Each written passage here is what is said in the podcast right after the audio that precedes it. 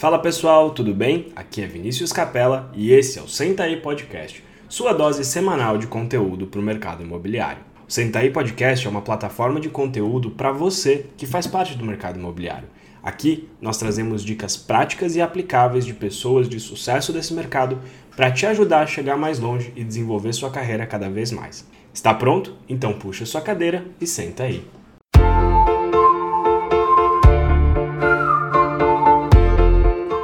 Pessoal, bem-vindos a mais um episódio do Senta aí Podcast. Eu sou Vinícius Capella. Estou aqui hoje com o Vini Pinedo. Fala, Vini.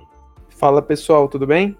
E, como de praxe, com um super convidado, um cara muito bom do mercado imobiliário que vai ter muita coisa legal para agregar com a gente, Aldemar Salvino. Aldemar, bem-vindo. Fala, Vini Pinedo e Vini Capella, né? Tudo bem? É de verdade, Vini, quando você me chamou, eu fiquei super feliz. É uma, uma honra bater esse papo com você. Aumenta ainda mais a responsabilidade logo na sequência aí, não sei em que ordem o podcast vai pro ar, mas semana passada eu vi o Rodrigo Werneck, então uma referência do marketing uh, é, para o mercado imobiliário. Estou aqui para ajudar, vamos bater esse papo entre amigos. Show de bola. Ó, só para te dar uma referência aí, você vai pro ar logo em seguida do Alexandre Laffer. Então, Nome Pouca grande responsabilidade. vamos lá, Demar, vamos lá. Queria que você contasse aí para o pessoal quem é você, como é que você caiu no mercado imobiliário, conta um pouquinho da sua carreira para a gente. Bacana, Vini. Eu vou contar de maneira bem breve aqui, até para a gente aproveitar mais o papo, tá? Mas eu comecei no mercado imobiliário, e essa primeira fase minha foi na área administrativa e financeira. Comecei em 2001 na tesouraria da Lopes, eh, ali na rua Estados Unidos. Então, essa primeira fase lá foram cinco anos, onde eu passei por. Uh, entrei como mensageiro, como eu falei, fui para auxiliar, depois eu fui para, entre aspas, um subgerente do João Manuel, que é o tesoureiro até hoje lá. E aí, essa parte, segunda parte administrativa e financeira, foi numa empresa de promoção e eventos para o mercado imobiliário. Então, lá tive a oportunidade também de passar eh, talvez complementem os cargos aí de uma área administrativa e financeira. Então, tive a oportunidade de ser coordenador, depois gerente, diretor, em 2013, é, acontece a última parte dessa fase na área administrativa e financeira. Então, eu voltei para a Lopes e, junto com um time é, grande, Arthur Sindoni, o Fernando Ramires, eu ajudava a coordenar as aquisições que a Lopes fez no Brasil inteiro. Então, a Lopes sempre foi muito boa de vender lançamentos, mas ela nunca soube tão bem, não era a expertise dela, vender terceiros ou usados. Então, eu tive a oportunidade de conhecer melhor essas 23 operações, operações pequenas, oito corretores, operações grandes de norte a sul. Isso foi muito rico. E nesse momento aconteceu aquela aquele insight ou aquela coisa que talvez ficasse ali por trás é, de sempre admirar a parte comercial, os corretores. É, nessa primeira passagem pela tesouraria da Lopes, eu tive a oportunidade de pagar de cuidar da pagadoria, né? A gente fazia o pagamento dos corretores. Então, já vinha ali inconscientemente uma admiração por grandes profissionais que eu tenho amizade até hoje. E ali no final de 2013, eu acho que isso despertou um pouco mais. Eu vi que as grandes cifras estavam ali na área comercial. E eu saí, pedi demissão, e no início de 2014 começa essa segunda parte, vindo que eu começo como corretor de imóveis, uma imobiliária na Lopes, ali na, na Lopes Ervimac, na Zona Sul. Aldemar, conta para mim um pouquinho, e eu acho que vale a pena a gente destacar isso também para quem está ouvindo. Como é que foi o seu início de carreira? É, foi fácil? O que, que você fazia nesse começo? Vini, eu entrei no mercado imobiliário, eu vejo um ponto positivo. É, eu conheci o salão de vendas de fora, então eu nunca tinha estado lá dentro. E o ponto positivo que eu me refiro é que eu entrei sem vícios, sem conhecer de fato o mercado. Então, quando eu entrei na Lopes, logo como corretor, como eu disse, eu tive, para mim foi um presente, embora naquele momento eu não soubesse, que foi é, entrar na equipe do Paulo Mota. Paulo Mota é um dos profissionais que eu mais admiro no mercado, e eu entrei para fazer parte da equipe dele. Então, um baita profissional, me ensinou muito, desde é, questões até pré-mercado imobiliário, um atendimento, relacionamento, ele como psicólogo e tendo passado aí por cargos de gestão, então ele trouxe isso para a área da, da, da, gestão do mercado imobiliário muito bem. Então eu comecei seguindo 100% as orientações dele, uh, tinham excelentes profissionais ali no salão, mas eu estava empolgado. Então eu chegava ali na imobiliária, já olhava se eu tinha algum lead e eu ia para a rua. E a imobiliária fica na Zona Sul, como eu falei, e um pedacinho que era mal explorado pelos corretores, uh, chama Vila Mascote. Fica ali perto do Campo Belo, Brooklyn, alguns devem conhecer. E eu parti ali para me especializar naquela área. Então o foco, lá no início, eu acho que foi um, um grande aprendizado e que em 28 dias, talvez um pouco de sorte, talvez um pouco de esforço, eu tive a oportunidade de fazer uma, uma venda, uma venda relativamente pequena, uma venda de 540 mil, se eu não me engano, mas isso mostrou que eu estava no caminho certo, Vini, e que o foco poderia ser importante. Eu ainda não tinha total consciência do foco, tá? Isso mais para frente, quando a gente falar da Finder, eu volto nesse assunto. Mas isso me ajudou. Então, eu tive início bacana, se a gente considerar que às vezes o corretor demora um pouco mais para vender. Realmente, fazer é, uma venda, a primeira venda sempre é marcante, né, Aldemar? E eu vejo aqui o pessoal da minha equipe, é, esse, esses primeiros meses, até hoje de manhã, a gente tem, teve uma live que a gente faz só para só a equipe, né? E a gente estava entrevistando uma corretora chamada Sandra, aqui da nossa equipe. E uma das coisas interessantes que a gente conversou com ela foi que ela. Os desafios que ela passou no começo são os desafios que todo mundo passa no começo de uma carreira. É, e eu vejo que dá certo nesse mercado quem não desiste é, quem de fato faz a primeira, é, depois faz a segunda, e aí percebe que é, começa a acertar um pouquinho o que precisa fazer. É, qual que você considera o seu maior desafio no começo, Aldemar? Acho que o grande desafio no começo é conhecimento. Eu acho que é o conhecimento técnico. Você dominar a, a, região, você saber quais são os prédios e entender que cada prédio tem uma particularidade que vai desde o lazer até a questão do sol, por exemplo, até um terreno vizinho que pode é, ter uma construção em breve, você perder a vista. Então, dominar tantas informações, quando até um tempo atrás você passava em regiões ali como um cliente e não como um profissional do mercado imobiliário que conhece e fica atento onde tem uma padaria, onde tem uma escola, onde podem ter algumas saídas de avenidas. A gente sabe que no trânsito em São Paulo isso é extremamente importante. Então, não tem atalho. Você precisa estar ali todos os dias, como eu comecei lá atrás na Vila Mascote, e com um olhar mais profissional, onde você se atenta a todos esses pontos que lá na frente, atendendo o cliente, além das informações básicas ali do imóvel, que ah, quase todas elas estão explícitas ali na hora, você precisa ficar atento para conseguir ajudar aquela família. Falar, olha, a escola que teus filhos podem estudar é essa, ah, o teu trabalho eu entendi e vi que fica a 4,6 quilômetros daqui. Então, tem é, esses detalhes que você não consegue aprender em uma semana. Você consegue até acelerar o aprendizado, mas leva-se tempo dois, três meses para que você consiga dominar essas informações. É, então, eu acho que isso para mim foi a principal dificuldade. Eu estava ali conversando com o cliente, ele falava, Demar, aquele prédio X. E eu, muito sincero, acho que isso é um ponto até bem importante. E eu não tentava falar ou descobrir alguma coisa ou tentar adivinhar. Simplesmente falava, eu não conheço. Estou sendo muito honesto com você. Eu não conheço, mas eu vou verificar esse prédio. É, se eu tivesse passado na frente, eu trazia essa informação mas esse conhecimento, acho que hoje é um pouco mais fácil você dominar, e aí por um 2, 3i, por uma série de outras formas, mas esse conhecimento básico para você ter ali é, conteúdo para conversar com o cliente foi o primeiro desafio que eu senti, Vini. Já tinha corretores ali de 15, 20 anos que sabiam cada rua, cada detalhe, e eu estava em desvantagem nesse sentido. E, Aldemar, é, pensando um pouco na sua carreira, atrelado a essa pergunta que o Vini acabou de fazer, você começou ali na, no início dos anos 2000, depois retomou, após já ter uma experiência, retomou ali em 2014, como você mesmo disse. O que, que você percebeu de mudanças em processos?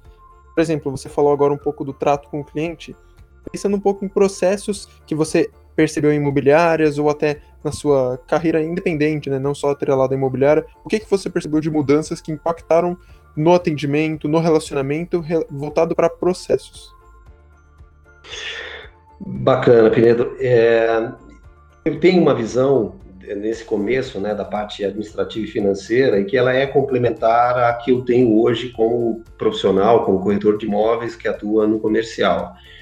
Uh, eu acho que a, a, forma que os clientes chegavam a, até a imobiliária eram totalmente diferentes, né? A gente né, vivia ali uma, algo 100% analógico, 100% offline. Então eu percebia que os clientes uh, procuravam através de jornal uh, ou folheto, ou eles viam um anúncio na TV e eles tinham que, ali com base em 30 segundos, ter uma ideia da localização, do tipo do imóvel e uma metragem aproximada, mas ele precisava ir até um plantão ou pelo menos conversar com o corretor para ele ter informações mais completas e aí entender se de fato aquele imóvel fazia sentido.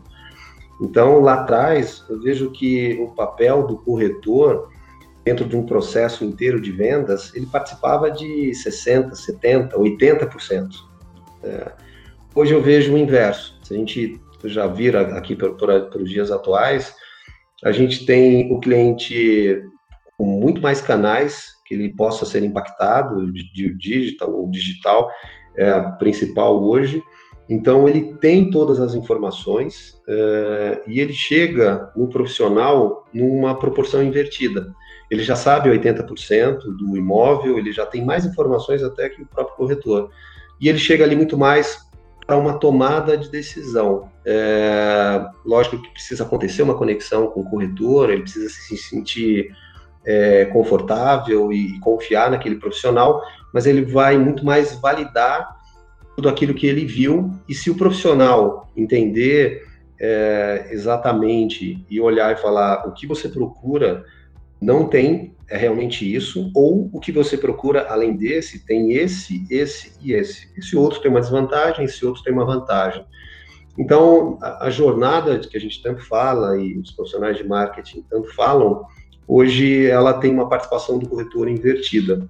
Então, eu acho que, Pineda, essa é a principal diferença que eu vejo hoje, lá nos anos 2000, e o que eu vejo hoje aqui, 20 anos depois, aliás, em fevereiro agora fez 20 anos dessa minha primeira passagem na tesouraria da Lopes. Então, basicamente, não tão básico assim, essa é a principal mudança que eu vejo.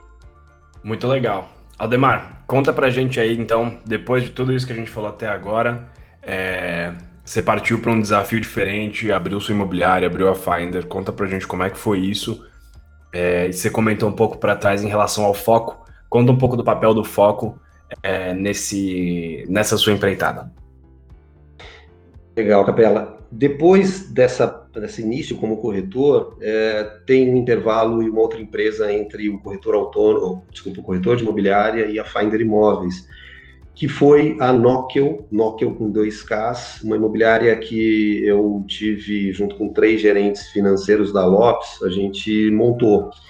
Isso mais para o final de 2014, tá? O momento do mercado imobiliário não era, não era dos melhores, né? A gente não tinha aquela euforia de anos anteriores, mas a gente decidiu empreender e montamos essa imobiliária. Éramos quatro sócios e eu tive a oportunidade ali de começar e sendo responsável pelo comercial, é, ainda não tinha toda a bagagem, mas a gente tinha uma visão legal e até um pouco desconectada dos vícios do mercado. Então, os quatro jovens ali, a gente começou, eu como responsável pelo comercial, a gente focou muito em equipe, é, isso é, era, é, muito comum, é, hoje eu tenho visão um pouquinho diferente, já falo na Finder, mas eu não vendia e a gente foi atrás de ter uma equipe, tive uma equipe de oito corretores, é, bacana, que a gente teve uh, resultados, vendas, mas quando você tem uma imobiliária com quatro sócios, e a gente imaginou que a gente pudesse montar uma estrutura muito maior, com um número maior de corretores, faria total sentido. Uh, então, no final de 2015, eu falei: opa, uh, talvez eu tenha mais o perfil de corretor do que de gestor. Então, a gente trouxe um profissional que assumiu a equipe e eu passei a atender os clientes. Uh, e acho que eu estava certo nessa linha, em um mês, 40 dias, acabei fazendo duas vendas. E aí me encontrei, passado algum tempo, no início de 2016, a gente conversou e entrou num, super acordo ali, bacana, todo mundo ficou confortável, mas eu saí e aí começa a história da Finder. Então, dos aprendizados que eu tive lá, desde 2001, passando por corretor, embora tenha sido uma passagem breve, indo pela parte da Nokia, eu, eu trouxe a, a Finder e minha ideia era, eu vou atender, eu sou corretor, tenho uh, poucos imóveis, uh, não tenho perfil para fazer a gestão, uh, e, e, assim começou.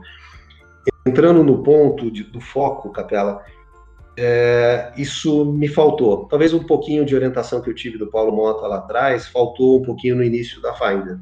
Então, eu estava certo que seria uma estrutura mais enxuta, é, apostava e, e, tenho certeza, pelo menos essa é uma, uma visão minha, de que o cliente ele está muito focado no profissional, independentemente da bandeira que tenha por trás, essa é, a, é o primeiro foco dele.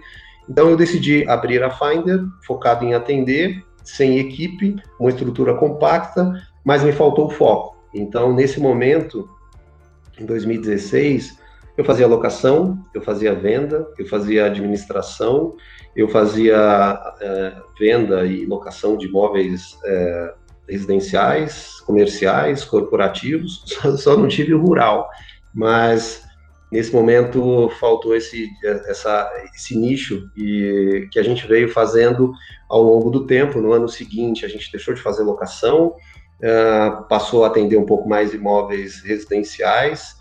No ano 2018, a gente partiu apenas para venda de imóveis residenciais em quatro bairros na Zona Sul e não abaixo, nada abaixo de um milhão. Então a gente começou. É difícil, é muito difícil dizer não quando você sabe que uma venda de 500 mil ela tende a ter uma recorrência maior.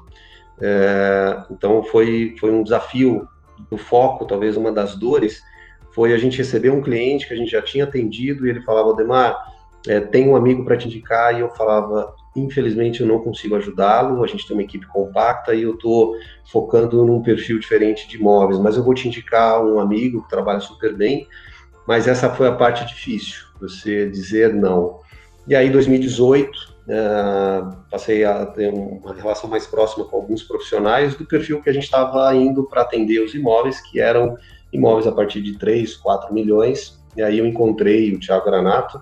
A gente tem um pensamento muito igual, hoje nós somos sócios, mas começou lá atrás com uma parceria entre corretores, a gente começou a cada vez mais olhar e vem subindo um degrau para atender o, o, alto padrão e aí alto luxo, tem algumas nomenclaturas aí dependendo do, do, da região do Brasil, mas imóveis acima de, de 10 milhões é o que a gente vem é, se especializando e, como eu falei, dando um passo de cada vez.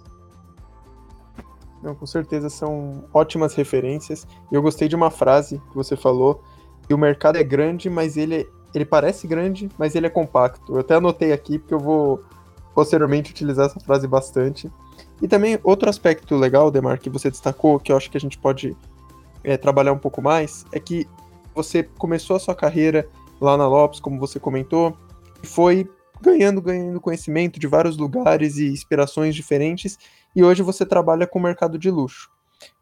É, é, uma, é uma curiosidade que temos sempre quando a gente tem um convidado desse tipo de. que cuida de imóveis desse tipo no mercado, é porque é comum a gente pensar que ah, ele, essa pessoa sempre, sempre, sempre, tá difícil hoje, sempre quis trabalhar com imóveis de luxo. Mas como foi a sua caminhada até lá? Você sempre teve em mente querer trabalhar com imóveis de alto valor, de alto padrão, ou você foi percebendo que aquilo era o seu nicho aos poucos? Nedo, é, eu não sabia. É lógico que há uma admiração é, para gente, seja em qualquer segmento, o luxo chama a atenção, desperta a curiosidade, e para nós, né, do mercado imobiliário, não é diferente. Mas eu não almejava trabalhar no mercado de luxo. E ele veio, mesmo porque eu não venho de uma família que é rica, pelo contrário, venho de uma família simples, é, então não é o meu dia a dia. Nunca foi é, ter imóveis caros, às vezes carros caros, ou você ter um, um, helicóptero, enfim, muito distante disso, assim como é distante na maioria do, dos brasileiros. Mas eu fui olhando alguns pontos e basicamente posso citar dois aqui. É, que eu percebi, imóveis de 400, 500 mil, e, e de, vou falar aqui uma, uma coisa para a gente não entender que só o mercado de luxo é, que traz as grandes cifras, isso são coisas diferentes, tá? Eu tenho amigos que trabalham focados em imóveis populares e eles têm um resultado infinitamente maior do que corretores que trabalham luxo. Então, uh, o mercado imobiliário, de maneira geral, tem grandes cifras e ela está em praticamente todos os segmentos. O que talvez torne isso resultado é a partir do momento que você foca. Você focar em imóveis corporativos e se tornar um especialista e conhecer, obviamente há grandes cifras, é, comerciais idem, rurais idem, e o residencial também. Então é importante a gente não achar que só no luxo é, ganha-se muito bem no mercado imobiliário. Vai depender muito do foco, da parte que você é especializado. Mas voltando, porque eu passei a atuar no mercado de luxo, é o que a gente vem cada vez mais se especializando para fazer, foi um ponto e tecnologia talvez esteja ligado. É, hoje a gente tem muitas plataformas, a gente tem portais de proprietários diretos com uh, compradores, a gente tem, enfim, uma série de, de outros pontos que podem se conectar, corretores, desculpa, compradores e vendedores, e está tudo certo. É, contratar um, um, corretor é opcional. Logicamente, há uma série de seguranças por trás de um bom profissional, além, inclusive, da responsabilidade civil criminal, é, além de você ter mais chances de fazer uma boa aquisição dos patrimônios aí que um dos bens que talvez seja um dos maiores aí da nossa vida. Mas qual foi esse ponto, para não me estender muito? Eu vi o seguinte, é, proprietários de imóveis de 400, 500 mil, ele estava muito mais disposto a tirar fotos do imóvel dele, cadastrar num portal, cadastrar num classificado, colocar na portaria dele e falava para o porteiro, olha, se bater alguém, você toca o telefone, eu vou receber essa pessoa. Então, havia uma concorrência é, até um pouco antes do mercado imobiliário, é, da, da, falando né, de nós profissionais, já é um pouco dessa concorrência com o porteiro, com os classificados. Uh, mais profissionais, quando a gente entra agora na parte imobiliária, mais profissionais trabalham nesse imóvel. É, o proprietário não faz grandes considerações, às vezes ele tem, inclusive, na cabeça que 15 imobiliárias podem trabalhar, e isso pode ser melhor para ele quando na verdade joga contra o imóvel, né? Você vai ter lá 30, 40 anúncios, cada um de uma forma, valor, metragem. Mas eu olhava e comparava o seguinte: um cliente do alto padrão, ele faz muito mais considerações. Então, jamais ele, jamais é uma palavra forte, mas grande parte deles não vão tirar fotos, cadastrar o imóvel, falar para o vigia da rua que se tocar alguém, ele pode receber na casa dele. Então, isso já sai. Ele conta com um profissional, como ele conta com um bom advogado, um bom médico, um bom contador. Ele conta também com um corretor de imóveis de confiança, assim como um, um paisagista, enfim. Então eu vi essa diferença. E aí quando a gente olha para o mercado imobiliário, é, entrando na, na, nossa função de corretor para o alto padrão, ele trabalha com menos profissionais, tende a trabalhar com menos profissionais. Então, quando eu coloquei na balança que é, a concorrência maior para um imóvel mais compacto e que a tecnologia poderia rapidamente abraçar esses imóveis, ao passo que um imóvel de alto padrão ele tem e ele precisa e ele é, é muito mais uh, adepto de um profissional para ajudá-lo, uma vez que ele não tem nem tempo. Esse foi um dos primeiros pontos que me despertou a olhar para o alto padrão.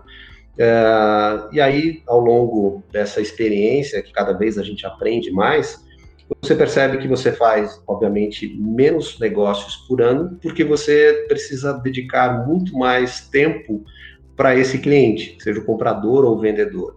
Enquanto um imóvel compacto não seria o ideal, tá? Mas você tem um volume de leads muito grande, você acaba atendendo de maneira rasa, talvez, a maior parte dos, dos clientes.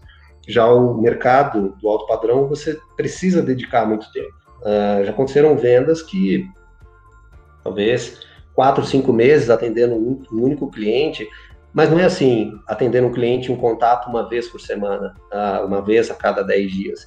Uh, eram às vezes 15 dias, uma sequência de 15 dias falando só com esse cliente fazendo um levantamento, estudando localizações, projetos, o que poderia atender, Então, o, o, o bônus disso é que você, logicamente, você tem uh, uma venda que pode ser equivalente a duas, três, quatro vendas, depende do padrão, mas esses dois pontos uh, me chamou a atenção, Pinedo. Eu acho que isso me fez ir, e aí, a partir do momento que você começa, você tem uma visita e essa visita te traz uma experiência muito grande, seja no contato com os clientes, seja na decoração, seja nas obras de arte, seja é, em vários outros pontos, e a gente começa a respirar um mercado de luxo que não faz parte da nossa rotina, mas que a gente passa a conhecer.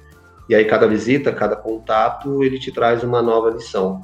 Então, até por isso a gente precisou se dedicar a esse mercado, porque uma vez que você faz uma visita fora desse nicho, é uma oportunidade que você está deixando de aprender algo para você conseguir atender bem esse cliente.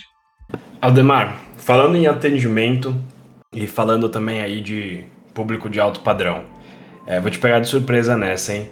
Mas Manda. dá uma dá uma noção para gente de como você atende o cliente, assim. É, é, como é que você faz? Você, você fala por ele por WhatsApp, com ele por WhatsApp, por telefone, por algum outro canal? Como que é essa comunicação? É, e se eu sou um cara que estou querendo entrar nesse mercado, que dicas você me daria em relação a atendimento mesmo? É, Vini, essa primeira parte do contato, é, o que eu mais defendo é que não tenha um script. Você precisa ser muito natural. Então, não tem uma receita de bolo que eu possa te falar, olha, primeiro manda um WhatsApp, se ele não te responder, você manda outro oito horas depois, e se ele não responder, você liga e manda um e-mail.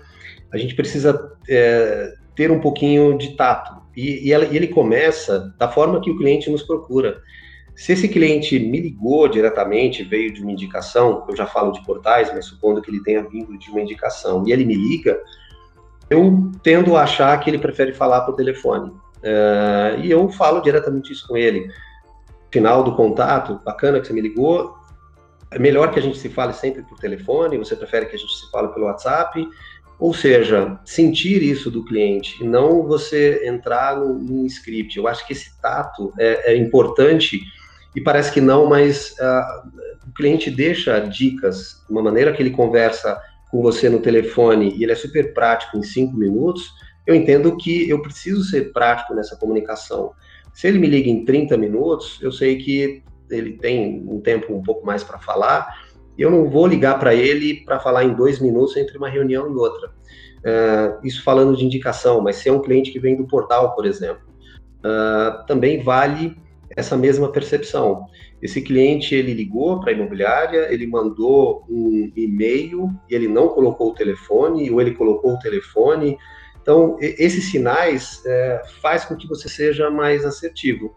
Eu tendo é, acreditar, ou na verdade não tendo, mas eu acredito que a partir do momento que você consegue se conectar nessa primeiro, nesse primeiro detalhe que parece simples, é, é, o primeiro degrau de uma confiança que você começa a construir com ele. Se ele me manda um, um WhatsApp e eu estou retornando para ele, ligando sem parar até ele me atender, eu acho que já há uma desconexão e você tende, talvez, a não, não chegar nos próximos passos. Esse é o, é o primeiro ponto, Vini. Uh, e aí você me pediu dicas para o corretor que está começando. Além dessas que eu citei, uh, trabalhar no, no, mercado de luxo é como toda, como todo segmento ou todo todo nicho, né, dentro do, segmento imobiliário, uh, é uma construção. Isso não vai acontecer em uma semana, em seis meses. Se não acontecer em seis meses, eu vou para outro lugar, para outro nicho, tal. Uma construção de anos. Eu comecei como corretor em 2014. Uh, a Finder começou em 2016. Então, a gente está falando aí de 5, 6, 7 anos para que você comece a, a, a, entrar e começar, de alguma forma, a ser reconhecido, ou pelo teu amigo, ou pelo cliente, ou pelo teu vizinho. Então, é uma construção. Esse é o primeiro passo, que, que leva tempo até você aprender. Uh, e a partir do momento que você decide entrar, uh, dois pontos são extremamente importantes. Uh, parcerias no alto luxo. Obviamente, a parceria ela é extremamente importante e vital para o corretor em qualquer nicho que ele atue. mas no mercado de alto padrão ele é maior. Vou fazer uma comparação. É, num imóvel, e eu citei alguns minutos atrás, um imóvel de 500 mil, se entra um cliente para um imóvel que eu tenho e eu sei que aquele imóvel no prédio X conversa e é uma opção, é muito mais fácil que eu consiga chegar nesse, nesse proprietário do outro imóvel, conversar com ele e que eu consiga captar esse imóvel mesmo não, não conhecendo, não tendo informações dele e que eu consiga apresentar. Já no mercado de alto luxo, a tendência é que você não consiga é, ter esse imóvel rapidamente. Você precisa criar uma conexão com esse proprietário, ele precisa confiar, saber quem é você, para depois ele entender se ele confia, se ele vai deixar ele entrar, você entrar na casa dele. Então veja que a parceria, é, no momento que os clientes, independentemente de nicho, são ansiosos, é, se você demorar para é, conseguir imóveis similares, ele vai falar com outra imobiliária, ele vai pedir uma referência de um amigo para um outro corretor e você perdeu tempo e não vai conseguir se conectar tão rapidamente. Então, parceria é extremamente importante. É, o foco que eu falei lá atrás, ele é para qualquer nicho, mas é, para mim é primordial, te passando uma dica aqui sobre o alto luxo, e aí essa experiência do dia a dia, seja uma visita, seja uma ligação com o cliente, seja uma marca que você investiu o teu tempo para dar um pulo no shopping, entender como é essa marca, né? Infelizmente no momento de, de pandemia a gente tem restrições, mas por exemplo, no Cidade Jardim, eh, alguns meses atrás eu e o Thiago Granato a gente foi até lá porque montaram um espaço que chamava Men's House, se eu não me engano, e ali estavam grandes marcas de luxo, inclusive uma delas de, de iate, a Azimuth, aí relógio, carro, enfim. Então, Royale, é, Royale Relógio está lá também, né? Exato, bem legal. Eu conheço, é, é, é, assim, além de outras marcas. Então, uh, parcerias, uh, foco e você entender e se inteirar um pouquinho de cada vez desse mercado. Isso vai te aproximar mais do cliente. Basicamente, essas três dicas eu acho que elas ajudam ou dão algum norte, Vini. Aldemar, parcerias. É, você falou das lojas, é, mas na minha cabeça estava tava muito é, fechada nas parcerias com outros corretores. Você diz parceria com é, lojas, comércios e coisas do tipo também? Eu não me referi nesse momento a essas parcerias, tá? É, eu falei da, da, da, da, parceria entre corretores e imobiliárias, isso é extremamente importante. Falei aqui também da, da questão do foco. E quando eu falo desse ponto de, de você conhecer as marcas, respirar o ambiente a atmosfera que esses clientes de luxo respiram, isso te dá conteúdo, te dá conhecimento e, consequentemente, no momento certo, até um assunto para que você converse com esse cliente. A gente não precisa ter um carro muito caro, não precisa ter, mas a gente precisa saber quais são, que marcas eles utilizam mas esse ponto que você falou, Vini, é extremamente importante, tá? De parcerias com, com, com lojas ou marcas ou lugares que esses clientes frequentam. Eu, particularmente, não tenho, tá? Eu, eu, tenho um relacionamento muito bom com pessoas, né, alfaiataria, por exemplo, mas é um relacionamento ali, é, não que eu use é, alfaiataria, tá? Mas as poucas vezes que eu precisei, eu criei ali um relacionamento e já recebi uma indicação. O Thiago até já recebeu mais, até pelo relacionamento que ele fez nessa área, mas é um ponto extremamente importante e bem destacado por você, Vini. Você fazer parcerias com lojas, restaurantes ou com artigos de luxo que conversem com esse cliente, com certeza vai te dar uma autoridade maior e vai estar ali dentro desses lugares onde eles frequentam. No fim do dia, né, Aldemar, acho que você vai concordar comigo, o nosso mercado ele é puro relacionamento. É, e eu acho que o alto luxo mais ainda, porque você precisa estar próximo é, de quem consome aquilo. Então, você está presente nos lugares onde essas pessoas estão presentes, ou consumida onde elas consomem, facilita é, a criação de relacionamento, né? E, e Aldemar, é, como, é que, como é que funciona a sua captação hoje? Você vai atrás dos clientes ou você recebe mais indicação? Qual é o ponto que você está hoje? É, falando de, de, de, imóveis, hoje a gente utiliza muito esse primeiro ponto que eu falei, um dos três pontos, que parceria. Então, a gente tem um relacionamento muito bom de confiança com parceiros, que nesses 20 anos aí eu, eu conheço desde lá de trás. Então, eles têm algumas exclusividades e eles confiam a alguns parceiros, é, ou imobiliárias ou parceiros, e nós temos um estoque que uma parte dele vem desse, de, dessa parceria. Uh, logicamente, ele precisa confiar bastante no parceiro com relação à atualização desses dados, porque entrou um cliente e você conversando com ele, está falando de um imóvel que não está mais ativo, isso vai gerar um desconforto e provavelmente aí uma quebra de confiança logo no início. Então, bons parceiros é, que tenham de fato o imóvel, a gestão do imóvel e que mantenham atualizado, esse é um canal forte que a gente utiliza e alguns desses leads acabam vindo ou via portal, ou indicação, ou até parceria entre corretores mesmo, de uma parte desses imóveis. E aí, esse, é, é, é, essa carteira de imóveis que a gente é, cuida bastante, logicamente investe também em marketing, outras linhas, é, vão gerando ao longo dessas visitas, desses relacionamentos, desses leads que entram, uma outra cartela, cartela, Carson Passos usa muito em Vitória, mas uma carteira, um portfólio de imóveis que são similares àquele que você tem com os parceiros. Então, essa é a principal construção, falando da aquisição de clientes vendedores, tá? E os clientes compradores, é, logicamente, eles vêm uma parte de indicação, isso é muito forte. O, o corretor, o cliente, né, o proprietário desses imóveis, normalmente ele já tem um corretor uh, que ele confia. Mas já aconteceram várias vezes, uh, os clientes, até um pouquinho por ansiedade, como eu falei um tempo atrás, ele está talvez esperando esse corretor dele passar algum imóvel e demorou, ele acabou é, entrando ativamente ou até passivamente foi atingido por um anúncio. A gente sabe que hoje o bombardeio é grande e ele entrou em contato com a gente. Então, é, não veio de uma indicação, a gente tem duas, três barreiras de confiança para se conectar com esse cliente, mas é uma forma de vir e quando vem, é, esse cliente ele é muito fiel, como até o Granato fala bastante. Ele costuma indicar uh, para os amigos, para os familiares, e ele costuma fazer muitos negócios durante a vida.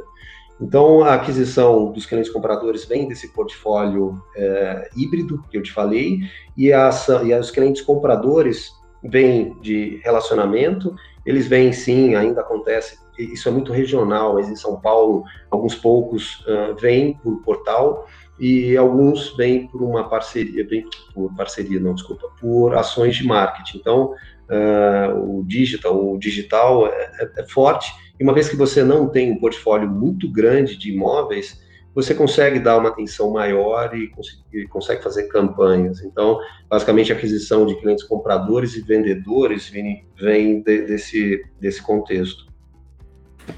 Legal, Demar, bem interessante. É, eu queria explorar dois pontos com você. O primeiro que você falou aí sobre é, barreiras de confiança. Como é que você consegue romper uma barreira dessa? Como é que você consegue é, conquistar? Você tem alguma técnica que você pensa, que você usa, ou você realmente tenta se relacionar? E aí depois eu faço a segunda pergunta. Legal. É, eu falei alguns minutos atrás, Vini, de você ser muito natural. Eu acho que isso é extremamente importante. Eu, em algum momento, já tentei usar técnicas de rapport tal.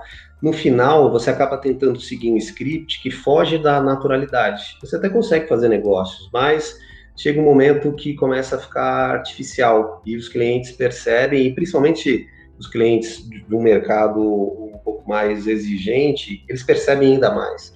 Então, eu aposto muito nessa naturalidade. É, dançar conforme a música, que eu falei alguns minutos atrás, se ele é de rápido, se ele é dinâmico, rápido você também é, a, a forma de comunicação.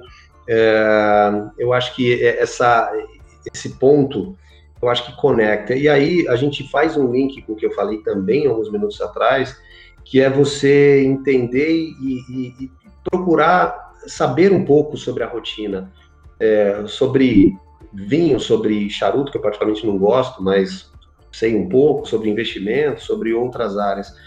Então, no momento que você está ali com ele, é, sabendo um pouco por alto como é essa rotina dele, o que ele gosta, na maioria das vezes, a gente tem até alguns pilares do eu ouvi, que é, é charuto, vinho, golfe, tênis, enfim, algumas outras coisas, tendo um pouco de, de, dessas informações e agindo de maneira natural, tendo ali o, o, o tato, o bom senso, você tende a ir ganhando a confiança dele. No começo, por exemplo, eu já fui para visitas que eu já tinha eh, ido no imóvel, mas eu não tinha todas as respostas. Ser é, honesto com ele é um primeiro ponto de confiança. E às vezes ele até te testa. Ele tem algumas perguntas ali ou alguma situação que ele até sabe a resposta e ele te pergunta para te testar.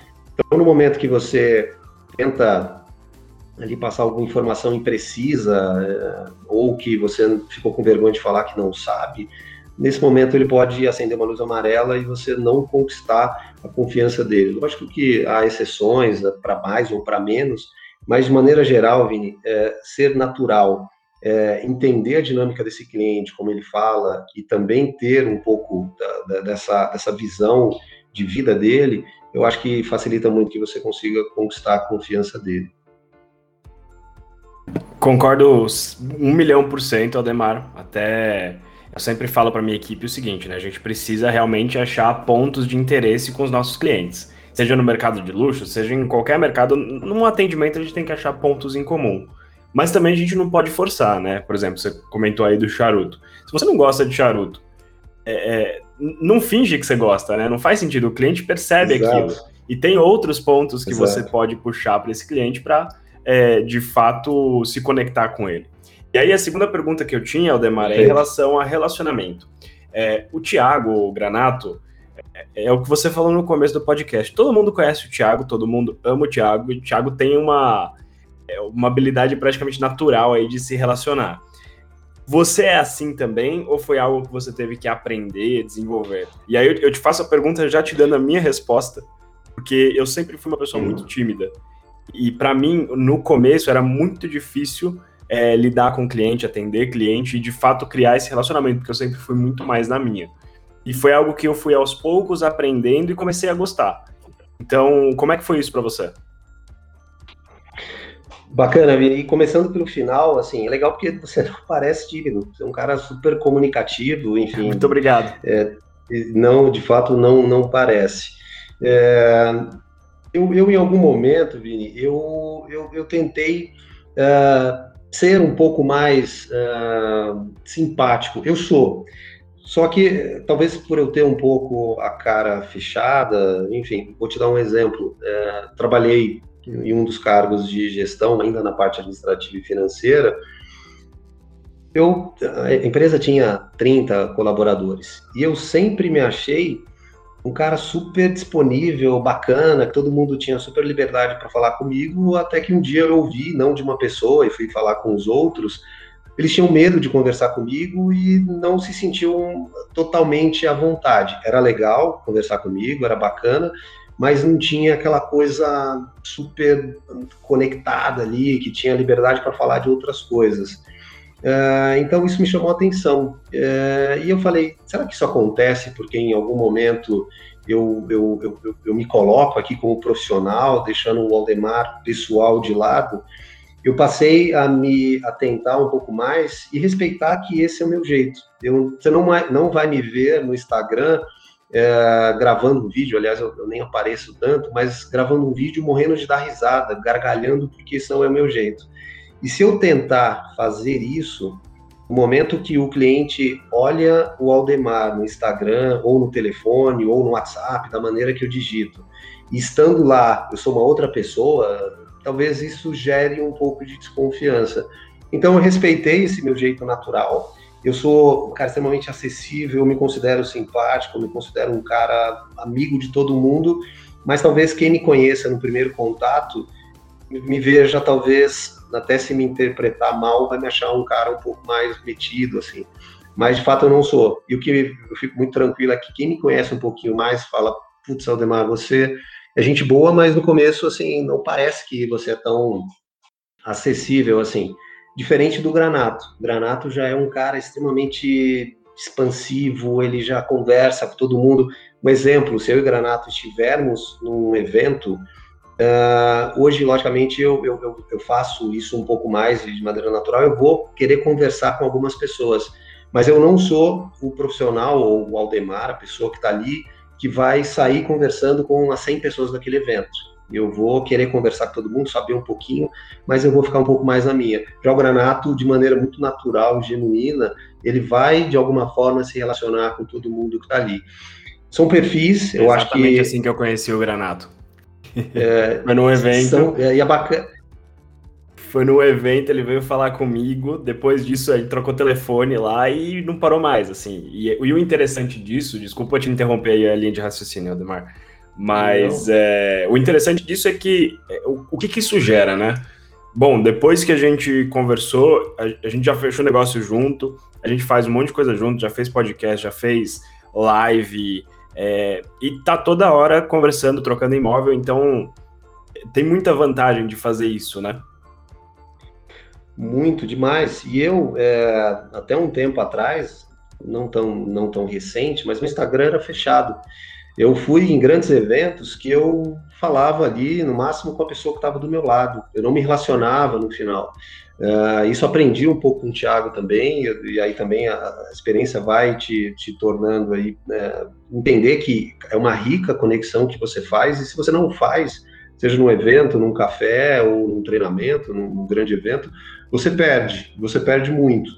Então, é, hoje eu, eu, eu, eu, me conectei mais com grandes profissionais do Brasil, assim, conheço é, alguns pelo Granato, outros porque eu conheço de outra forma, mas essa, essa relação, essa rede, esse network, ele é extremamente importante e se ele for natural, é, é melhor ainda. Respeite, não tente forçar, forçar uma situação, mas resumindo, Vini, eu sou gente boa, tá?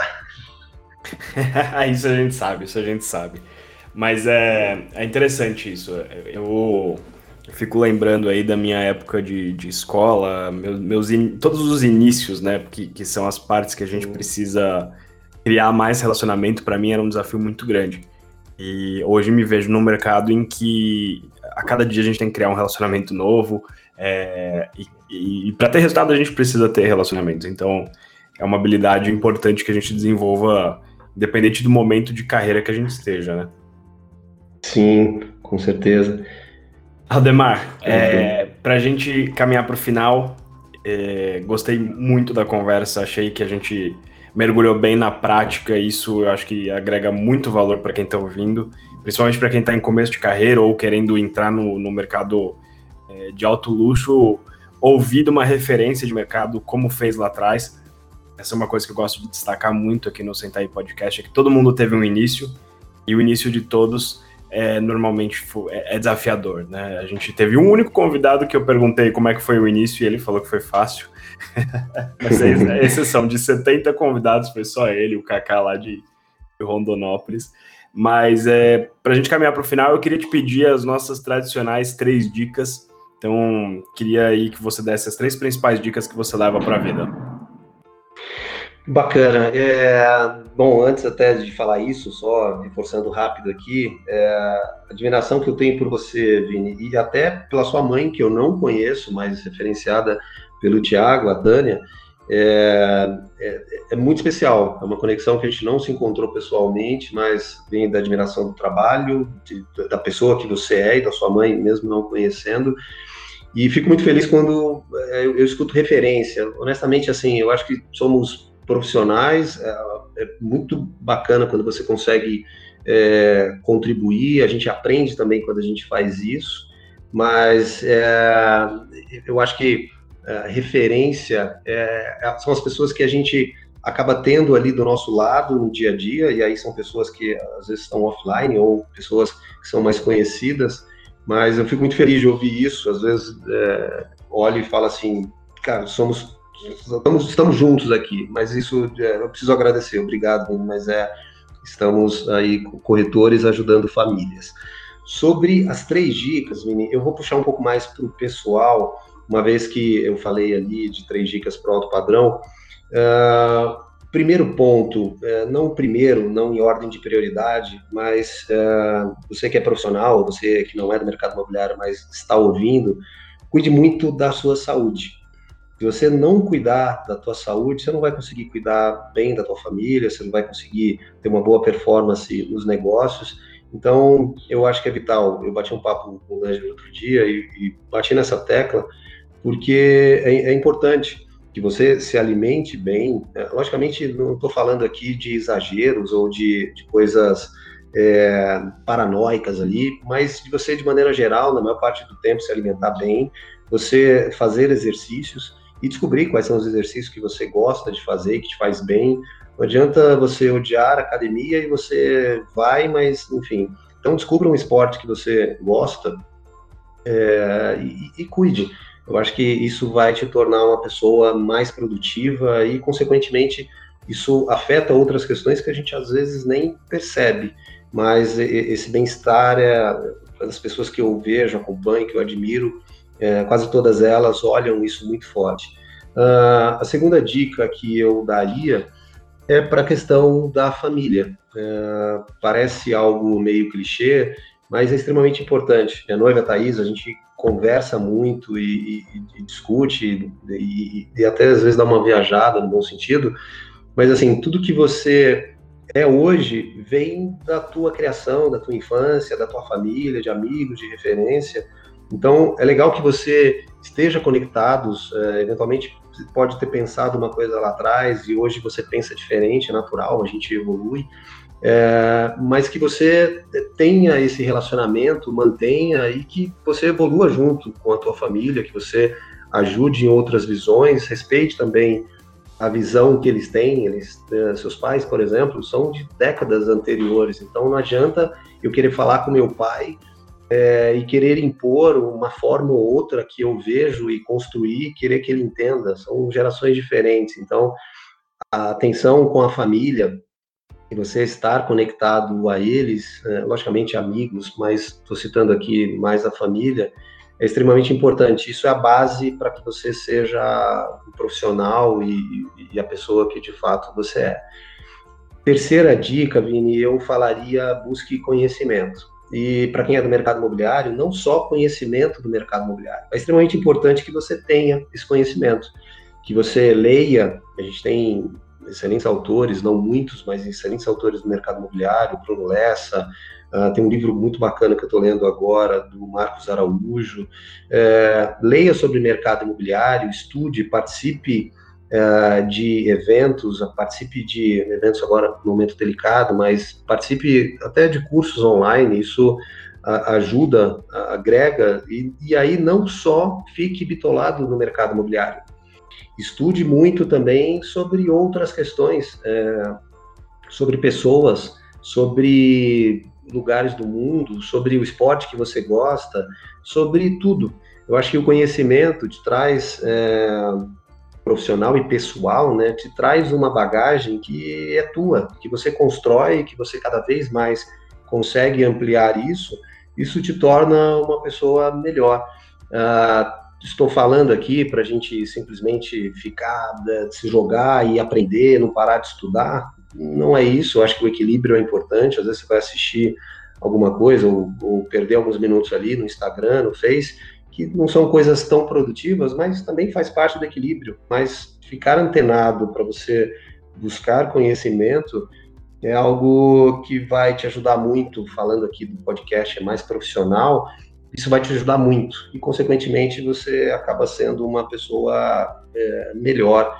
Eu acho que isso são alguns pontos, e se eu puder contextualizar esses três, eu acho que, independentemente da religião, é, você ter fé, você agradecer é, todos os dias pela saúde, pelo que você tem, e às vezes o que você está tendo ali é uma, é, é uma, é uma, é uma tarefa, é uma prova mas que isso vai te tornar mais forte para frente. Então, agradecer e linkando esses três pontos com, com fé, independentemente de religião, eu acho que isso ajuda muito. A gente acaba sendo mais feliz aí na vida e encarando as dificuldades de uma maneira diferente.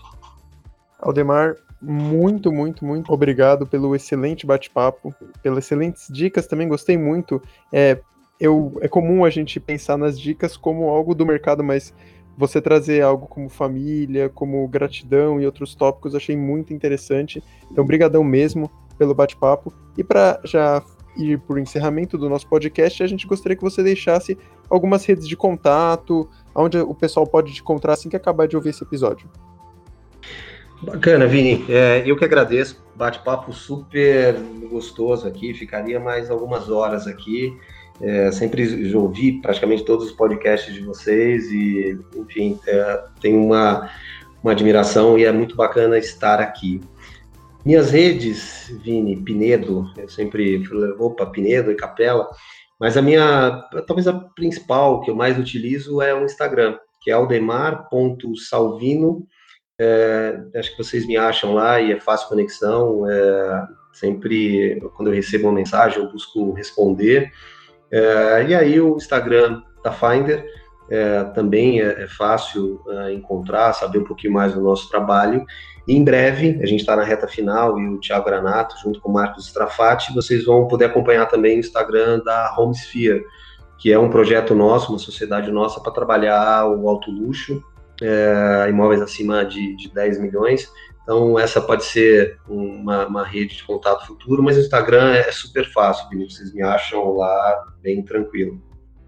Pô, se é só acima de 10 milhões, vou pôr minha casa para vender com você, Aldemar. Não, e, e, você, a gente faz um, um, um trabalho ainda diferente.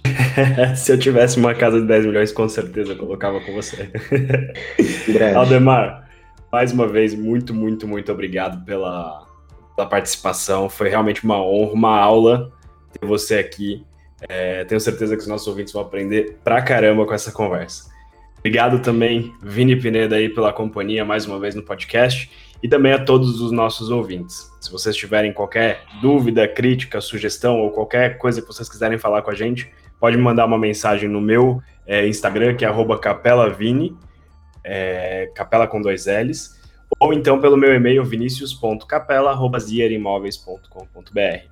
Se vocês tiverem qualquer outra dúvida, qualquer outra crítica ou sugestão, podem falar também diretamente comigo no meu Instagram, vini_pinedo, ou no meu e-mail, que é vinicius.pinedo.zierimóveis.com.br.